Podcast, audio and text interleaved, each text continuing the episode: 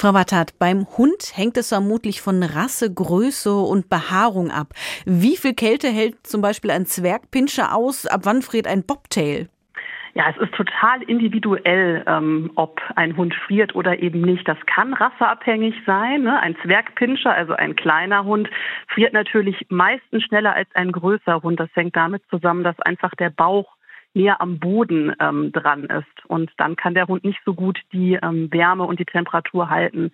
Doch es gibt eben auch große Hunde, die tatsächlich auch frieren können. Zum Beispiel der Rhodesian Ridgeback. Das sind Hunde, die gar nicht ähm, in unseren Breitengraden eigentlich vorkommen. Die kommen aus Afrika. Und da hat eben auch so ein großer Kerl tatsächlich auch gerne mal einen Hundemantel an. Und das ist dann auch sehr sinnvoll. Jetzt gibt es ja ganz viele, eigentlich auch süße gestrickte Hundepullis, richtige Hundejacken oder auch Stiefelchen für die Pfoten. Ab wann muss ich dem Tier sowas wirklich kaufen und was davon ist vielleicht auch Abzocke oder einfach nur für uns schön, aber für den Hund gar nicht sinnvoll?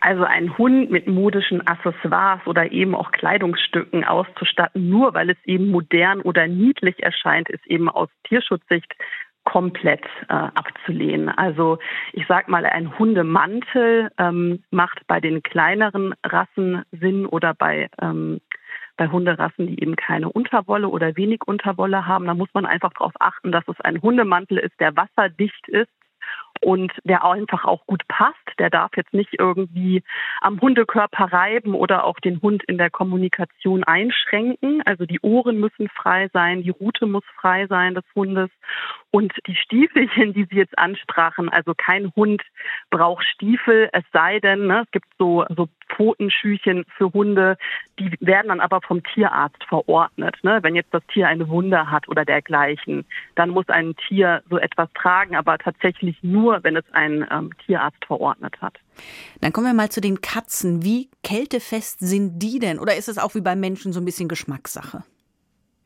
Hm, also Katzen sind grundsätzlich auch sehr kältefest, vor allen Dingen die Tiere, die ähm, das ganze Jahr über Freigang haben, also eben ja Freigängerkatzen, die das ganze Jahr raus können. Ähm, die bilden dann eben auch genügend Unterwolle, die sie vor Kälte schützt.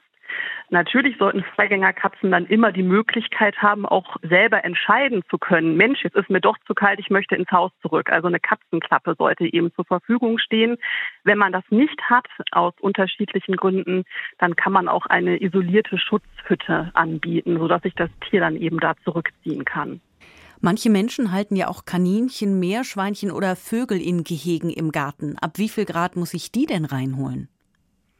Also Kleintiere wie eben Kaninchen oder auch Meerschweinchen, die ganzjährig draußen gehalten werden, die sollten immer ganzjährig draußen gehalten werden.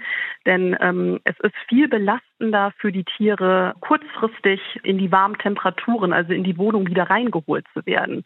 Ähm, die sind es dann gewöhnt, die können die Temperatur ausgleichen, sofern man eben auch darauf achtet, dass das Tier eine Schutzhütte hat. Diese Schutzhütte muss entweder mit Styropor ausgekleidet sein oder sollte mindestens, wenn sie eben aus Holz ist, 15 Zentimeter dick sein.